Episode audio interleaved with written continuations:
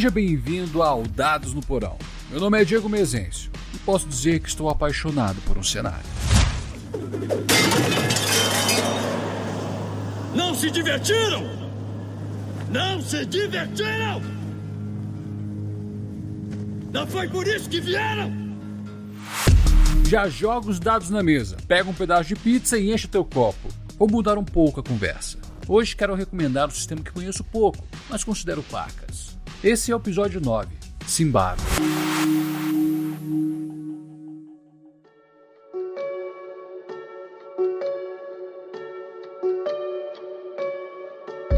Imagine um cenário em que o homem está se estabelecendo em uma terra fértil, vasta e diversificada, do qual é tomada por mistérios e magia. Changelings, goblins, elfos, anões, ogros, trolls e mortos-vivos convivem à margem de um império caído, e a história é obscurecida pelas lacunas da ignorância. Te apresento Simbarum, um RPG sueco lançado em 2014. Em 2016 ele ganhou sua versão para o inglês e em 2019 ele veio para as terras do Pinikins através de um financiamento coletivo. E eu não tô fazendo merchan, hein? Não. Não, eu não tenho nem influência ou tamanho para isso. Mentiroso. Eu só não vejo muitas pessoas falando sobre esse sistema. Então por isso eu quero comentar. Eu não acredito nele, não. Fale bem daquilo que você gosta e seja feliz. Esse é meu mantra.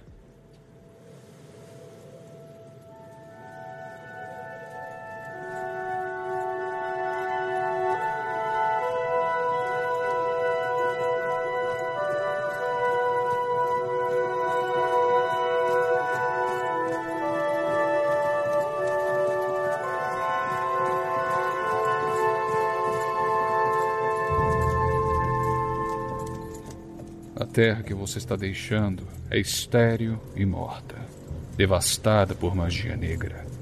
À sua frente está a Âmbria, com seus rios correntes, florestas abundantes e solos férteis, prometendo um merecido descanso para almas enfadadas. Mas será que vai entregar isso? Não consigo ver essa máscara. Mantenham-se juntos. Se separarem da caravana, serão deixados para trás. A região a qual você está indo é antiga. Sob a superfície sublime, conflitos antigos permanecem hostis. E os refugiados do norte irrompem na paisagem, como óleo sobre a lareira ardente. As minhas pernas não aguentam, pai. Só mais um pouco, meu filho. Vamos quero só mais um pouco. Descansar um pouco os olhos. Filho. Uma brisa invernal segue você e seus companheiros através das titãs. Como os limites das montanhas separando Alberetor, morta ao sul, de Âmbria ao norte, ainda está longe de ter certeza que você chegará ao seu destino. Muitos de seus irmãos e irmãs, exilados, pereceram no caminho. Desde a fome, exaustão ou nas mandíbulas dos predadores vagando pela selva. E para você, há outro motivo de preocupação. Alguns de seus companheiros afirmam ouvir uma voz sussurrante nos ventos da montanha nevada.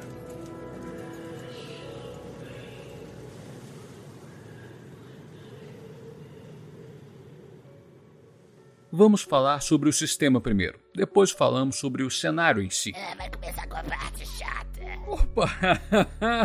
Calma lá. Você tá bem enganado aí, cara demônio da minha cabeça. Demônio sua mãe. Simbarum é um RPG que não se enquadra nos sistemas tradicionais. Ele é narrativista, ou seja, ele não compõe um ordenamento de regras complexo para a resolução dos problemas. Os livros do cenário dispõem de oito raças jogáveis com seus respectivos traços, e há três arquétipos para o personagem: ladino, guerreiro e místico. Cada um possui uma gama de ocupações. As habilidades são um elemento à parte, não estão atreladas a um arquétipo ou ocupação. E elas se qualificam em três níveis: novato, adepto e mestre. Entretanto, contudo, todavia, pelo fato de as habilidades serem algo independente, podemos concluir que o sistema só dispõe de arquétipos e as suas ocupações para dar um norte ao jogador, apontando as habilidades que seriam mais prudentes para o que ele quer fazer. Um personagem novo. Para ilustrarmos bem, vamos dizer que ele é de nível 1. Simbaro não possui esse tipo de nivelação, mas vamos usar isso como base para facilitar o entendimento. Ele começa com duas habilidades de novato e uma de adepto, ou pode escolher cinco habilidades de novato. Se o interesse do jogador é fazer um místico, existem as habilidades indicadas caso queira seguir a carreira de um mago da ordomágica, um bruxo feiticeiro ou um autodidata. Veja bem, eu falei indicadas. Quero dizer o seguinte: o jogador pode meter o louco e fazer o que ele quiser. O personagem se torna único e essa característica se estende para os atributos. O jogador tem 80 pontos para distribuir em 8 atributos astuto, discreto, persuasivo, preciso, rápido, resoluto, vigilante e vigoroso.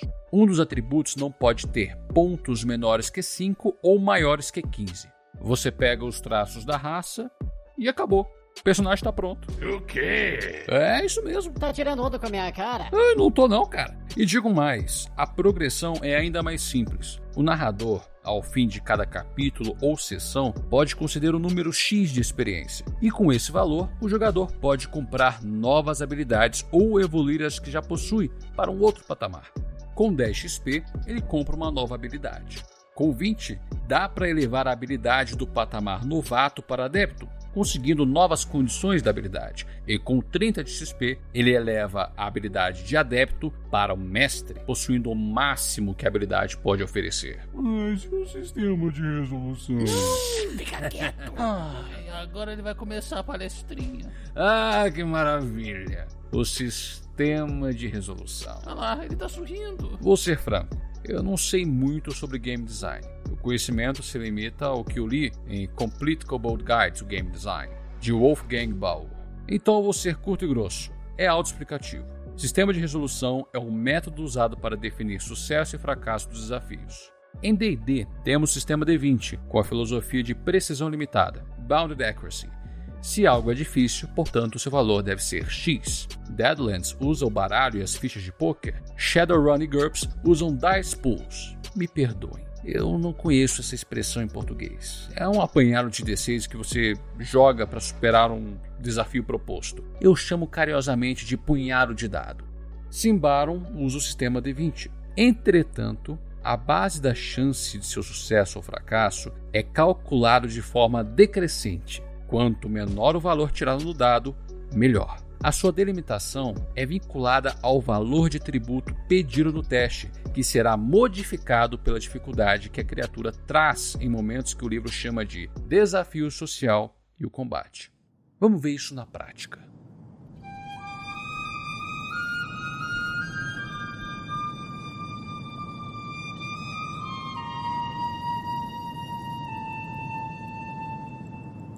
A noite chegou a Ídaros, e os lacaios da escuridão despertam ao adormecer da cidade.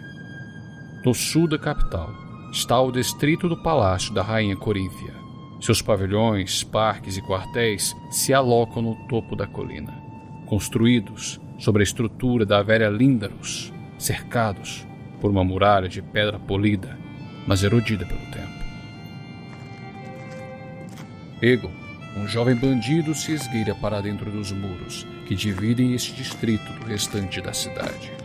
Os trapos negros que chama de roupa o ocultam nas sombras do pavilhão que abriga a mãe adoecida da rainha. Ele desponta a cabeça para a luz, procurando um local que pudesse entrar, até que escuta passos pesados dobrando a esquina. De pronto, seu olhar desvia e ele contempla a guarda real, os Panzars, quatro couraçados, vindo em sua direção.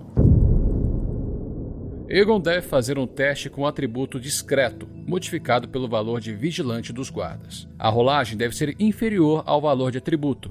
15 é seu valor de discreto. Os guardas possuem o valor de 13 em vigilante. O modificador de 13 é menos 3, conforme a página 96 do livro de regras. Então, esse modificador irá subtrair 3 pontos do valor de discreto, ou seja, Egon deve fazer uma rolagem com o D20 e o resultado deve ser igual ou inferior a 12.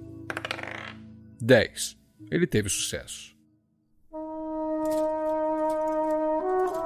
Egon recolhe a cabeça para as sombras. Os quatro guardas passam. Um deles estende a tocha na direção em que o jovem bandido estava. Nada. Ah, eu acho que era minha imaginação. Vamos. Mas ele estava lá. Se tivesse olhado para cima, veria o jovem pendurado nas estruturas antigas do distrito. De cima, ele consegue ver uma brecha para entrar no pavilhão. Agora vamos ver como um combate funciona.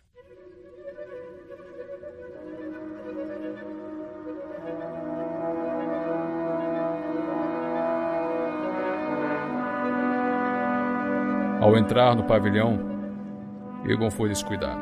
Ei, quem é você? Deu de cara com um guarda raso que fazia vigília interna. A iniciativa de Simbarum já é predeterminada pelo valor do atributo rápido, só que encontramos um impasse aqui. O valor de Egon é o mesmo valor do guarda, 10. Então vamos para o critério de desempate. Verificamos quem tem o maior valor de vigilante.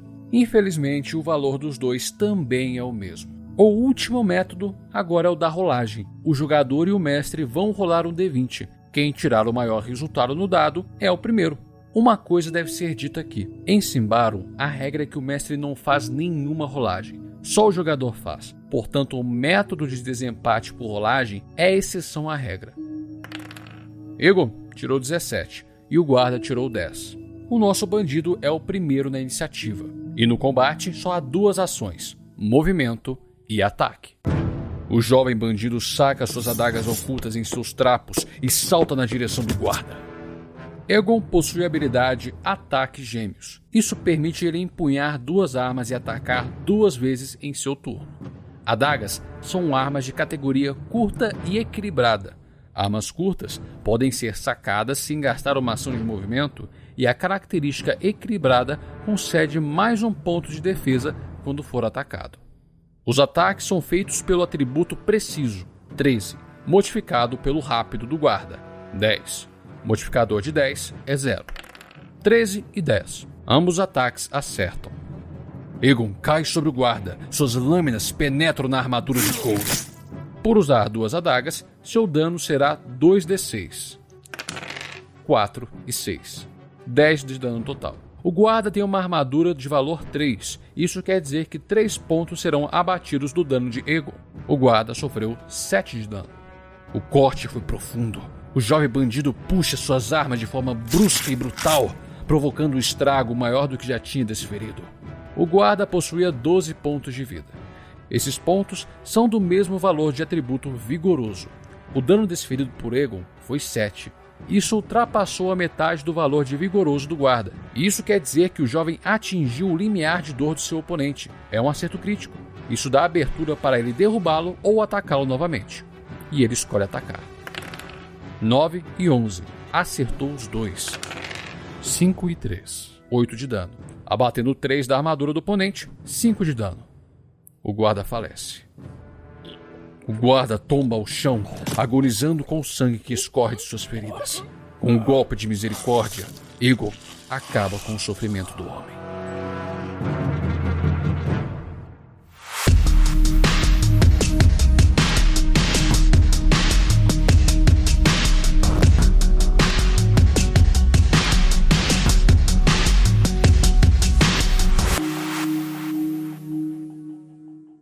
Cenário de Simbarum se situa no reino de Ambria, circundado pela vasta floresta de Davokar, as planícies nuas a oeste da mata e a cordilheira que marca suas fronteiras leste e sul.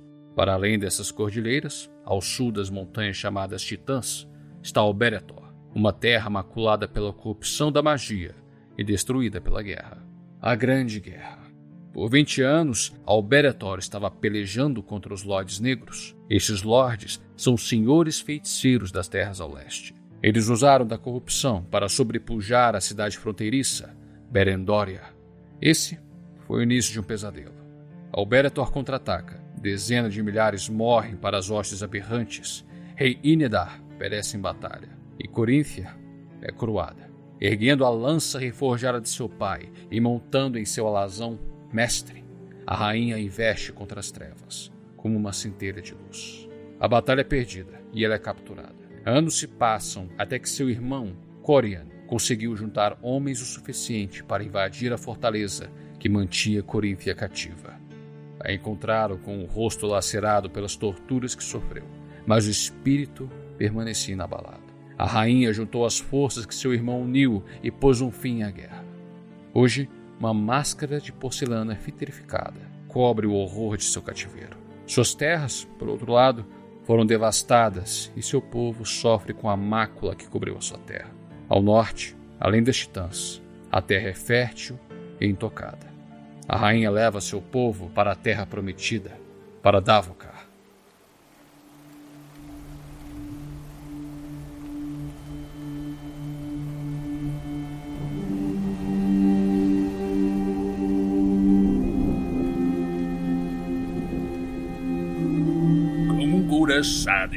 Tempestade de relâmpagos, ela cortou as ondas da escuridão e terror. Eu estava lá para testemunhar. Eu fui um dos poucos que ficaram maravilhados quando a primeira luz da aurora atingiu sua armadura, transformando nossa jovem rainha em um sol montado empunhando uma espada. Corinth é a ruína da noite, nossa soberana, a destruidora das trevas. O sangue que foi derramado, as vidas que foram perdidas, as lágrimas que continuam caindo dos olhos vermelhos. Os céus cheios de cinzas, o solo transformado em pó, os rios transformados em trincheiras enlameadas. Esse foi o preço que tivemos que pagar pela traição dos lordes negros. Mas também pelas agruras que finalmente nos trouxeram para cá, para a terra prometida. Fortalecidos e esclarecidos, nós começamos novamente os filhos de Alberetor, transformados nas mães de Ambria. A tristeza que paira sobre os nossos corações irá brotar em lágrimas de esperança e alegria, não de pesar e desespero. Nós colheremos as frutas da terra e das florestas. Nós iremos usar a força dos rios e das montanhas. Nós nos ergueremos mais alto do que nunca. Para o prazer de Prios, nós ascenderemos a um lugar onde não há sombras, onde não há escuridão. Porque nós somos o povo de Corinto, a ruína da noite. Nós nunca seremos derrotados.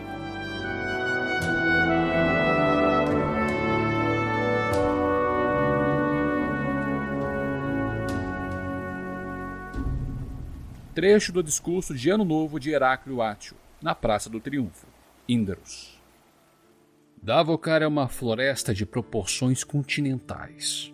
Antes do processo de migração dos Ambrianos, as terras ao norte das Titãs abrigavam uma mistura de criaturas com costumes diversos e, frequentemente, um relacionamento complicado umas com as outras. A presença dos Ambrianos afetou os povos da região de formas diferentes, em parte como resultado da adaptação, em parte como efeito de um desafio ou ao menos a necessidade de demonstrar alguma singularidade em relação aos novos senhores da Terra.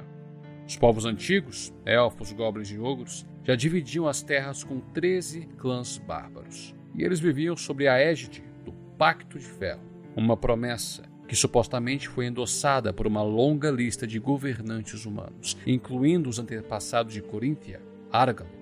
O homem era proibido de adentrar as profundezas da floresta, e os elfos eram guardiões de Davokar. Qualquer um que violasse o pacto seria caçado e expurgado.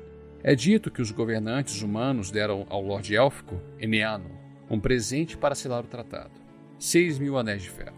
Nas profundezas de Davokar está Simbar, o coração do antigo império chamado Simbaro. Sua arquitetura era inigualável e sua excelência na arte, na magia, na espiritualidade são objetos de especulações dos magos da ordomágica, mas ninguém sabe dizer como ou porquê da sua queda. Os homens que não respeitam o pacto e entram na floresta não estão só sujeitos à ira dos elfos, mas a toda a fauna da floresta e à mácula que assola as ruínas. Esse episódio foi uma declaração de amor.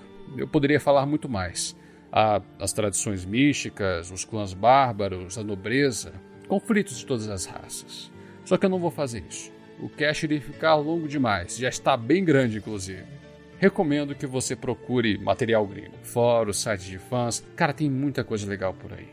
Mas agora me diga você, você gostaria de jogar nesse cenário? Ou você tem algum outro cenário em mente? Mande um recado no Twitter ou no Instagram, no arroba Dados do Porão. Toda última sexta-feira do mês tem cast de e-mails. Se você quiser que seu recado seja lido, mande o seu parecer para dadosnoporão.gmail.com. Eu vejo você na segunda. E não se esqueça dos seus dados. O jogo é no porão.